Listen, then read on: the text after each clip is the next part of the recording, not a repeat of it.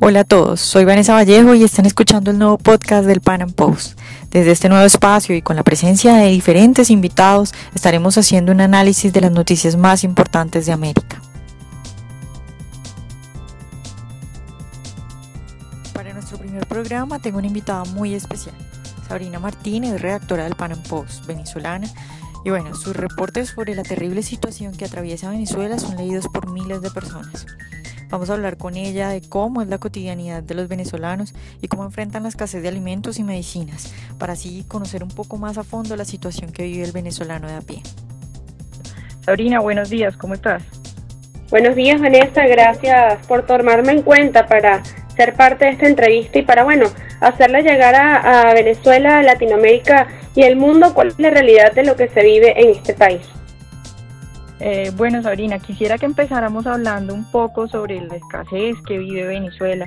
Cuéntame un poco cómo tú como venezolana vives esta escasez, cuáles son los productos más difíciles de conseguir, cuánto se puede demorar un venezolano haciendo una cola, por ejemplo.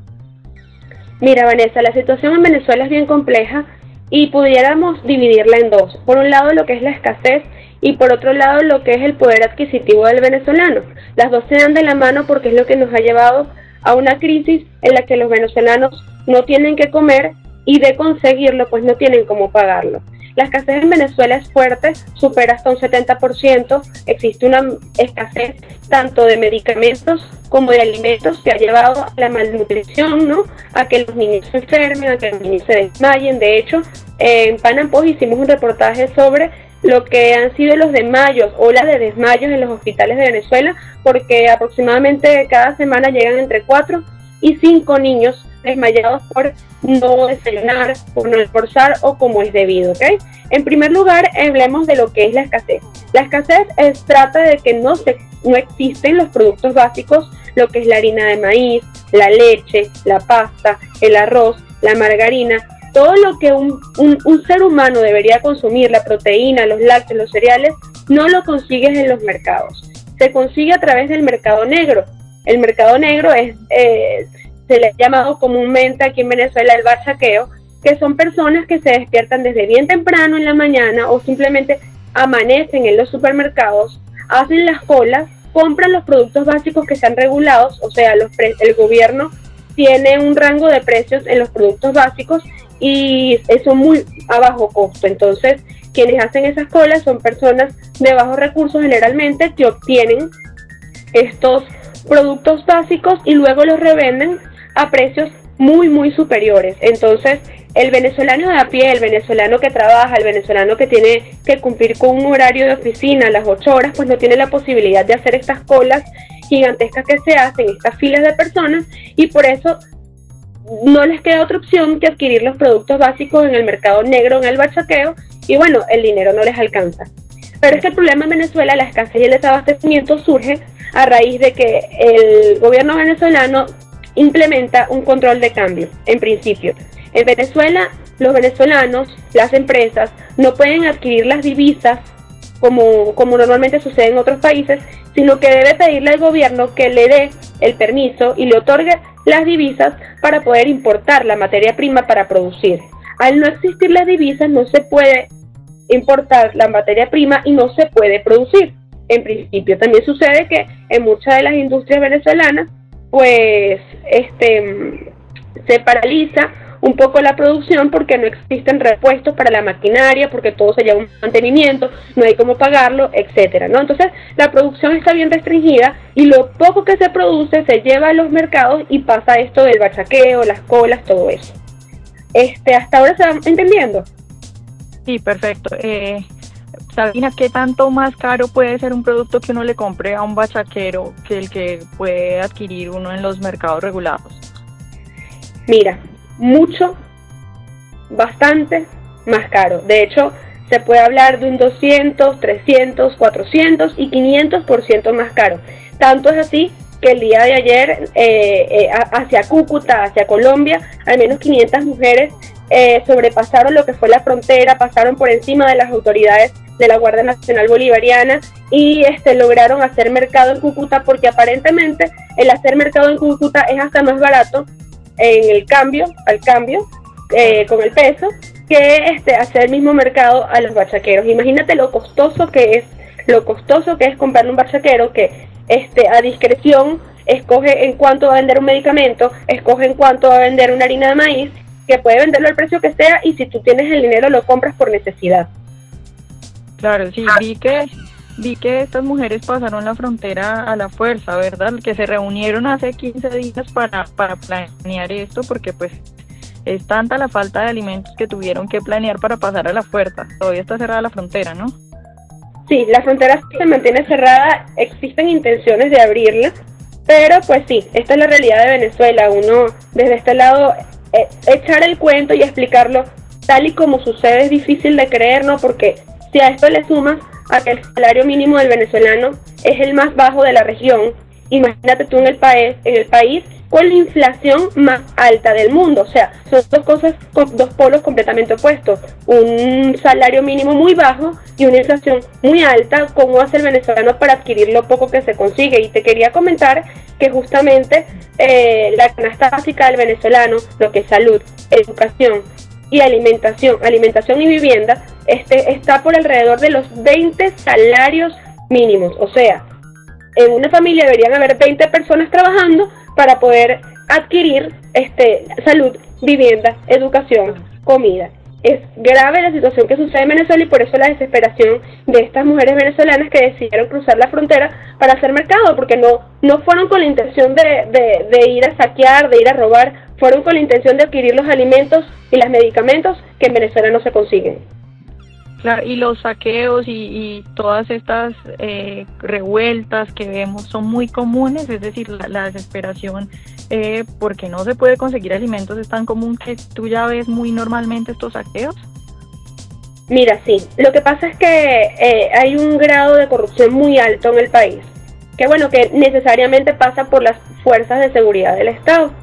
Hace recientemente hubo, hubo saqueos, protestas, porque se descubrió que por lo menos en Caracas, en el municipio Libertador, donde el líder es Jorge Rodríguez, eh, líder del chavismo, pues mandó una circular a los comerciantes para decirle que no le vendan los productos, los pocos productos básicos que le llegan, que no se los vendan al pueblo, sino que se los vendan al mismo gobierno, porque ellos van a distribuir unas bolsas de comida llamadas eh, de los CLAP. Los CLAP son comités locales de abastecimiento y producción eh, del gobierno, pues es un plan del oficialismo supuestamente para eliminar las colas estos plan del oficialismo se supone que entonces en vez de los, comerciantes poder venderle los productos básicos a las personas que estaban haciendo sus colas desde muy temprano, pues se, se lo están vendiendo al gobierno para que el gobierno lo distribuya en estos, en estos ¿Qué sucede? La gente se desesperó y dijo que cómo es posible que después de estar horas en cola, pues no le van a, vayan a vender sus productos y decidieron saquear. El saqueo es un robo. La gente, no le, la gente en Venezuela ya está perdiendo el miedo y ya no le importa convertirse en delincuente. Se ve las 24 horas, los 7 días de la semana en las diferentes regiones del país, pues que se están realizando saqueos eh, masivos en vista de que existe desesperación, existe, pero es que hay que es lo que te comentaba, hay que combinar. Es por un lado lo que no se consigue y cuando se consigue es muy costoso y cuando se consigue barato hay que hacer muchísimas colas, 8, 9 y hasta 10 colas, 10 horas de cola diarias para poder conseguir los medicamentos. Entonces, no todo el mundo tiene el poder adquisitivo, no todo el mundo tiene el tiempo para poder hacer esas colas, por eso se está volviendo Venezuela en caos. Claro, el otro día, no sé si has visto, hay un video que está eh, muy viral en redes, que es una señora que dice que allá el sueldo le alcanza para tres pollos. Eh, y que tienen pues un niño de dos años que se está muriendo de hambre. O sea, es, apenas de esperar que si, que si están viviendo bajo esas condiciones, pues haya tantos saqueos, ¿no? Sí, bueno, y que además de eso hay estudios en Venezuela, estudios confiables, de que el, la mayoría del país ya no está comiendo las tres veces al día, sino que se alimentan dos. Eh, ponte tú que decían desayunar y cenar y no almorzar, o de repente dejan de desayunar para de una vez unirlo con el almuerzo. Y es lo que está pasando para poder rendir la comida. las madres venezolanas, como cualquier madre en el mundo, prefiere quitarse la comida de la, de la boca, dejar de comer para dársela a sus hijos. Y si como te comentaba anteriormente, los niños están desmayando, los niños no están rindiendo porque no están comiendo lo que deben comer, imagínate tú cuál es la situación de salud de esas madres que deciden darle la prioridad a sus hijos antes de comer.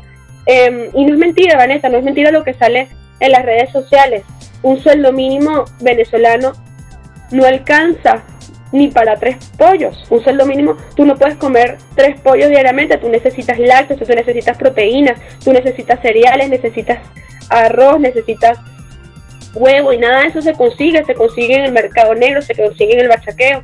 Y entonces, aunque el sueldo alcance, para comprar los productos básicos eh, a poco costo, a bajo costo, pues no te alcanza para comprarlo en el bachaqueo y no todos los venezolanos tenemos acceso, tienen acceso a conseguir los productos básicos. No todos los venezolanos tienen acceso, acceso a estas bolsas de los clubs. No hay acceso para todos los venezolanos y pues uno que otro, la mayoría se están quedando sin comer eh, para rendir la comida.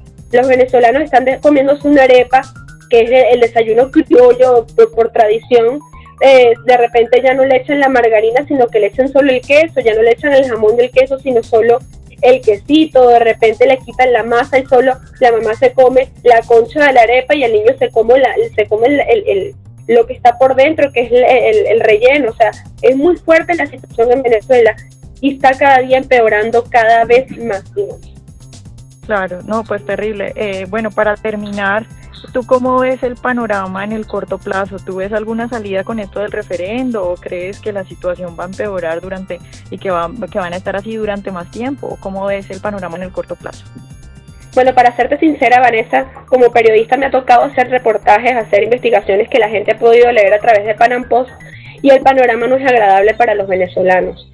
Eh, más allá de un referendo revocatorio que debería hacerse este año, eh, para el beneficio de la oposición venezolana, para el beneficio del país, la economía venezolana está completamente destruida.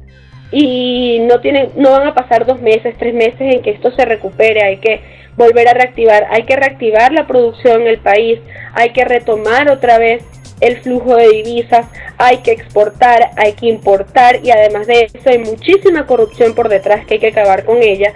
Eso no es fácil en un país donde los poderes públicos están todos en manos del gobierno, el único poder es el legislativo, que bueno, que es independiente, pero que a la vez se encuentra de manos atadas.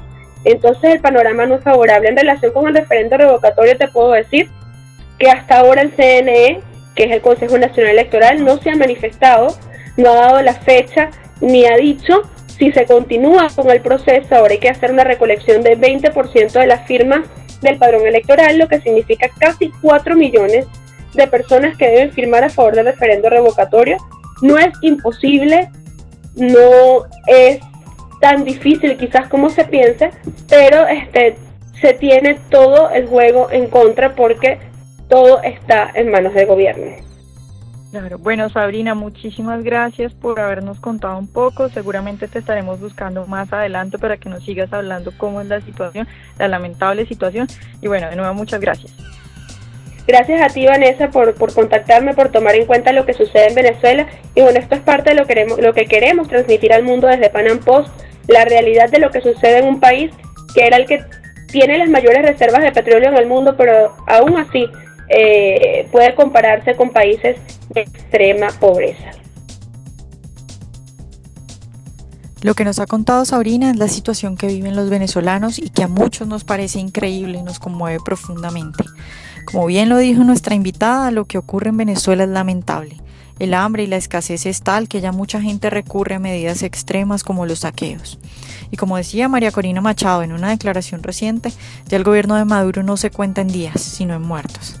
Lo más triste es que al igual que Sabrina, yo tampoco veo ninguna señal de que, por lo menos en el corto o mediano plazo, Venezuela mejore su situación. Espero que hayan disfrutado nuestra entrevista y para conocer más de la situación que atraviesa Venezuela, visite nuestro portal panampost.com. Muchas gracias por escuchar y espero que les haya gustado nuestro primer programa y nos vemos mañana con nuevos invitados y más análisis de las noticias.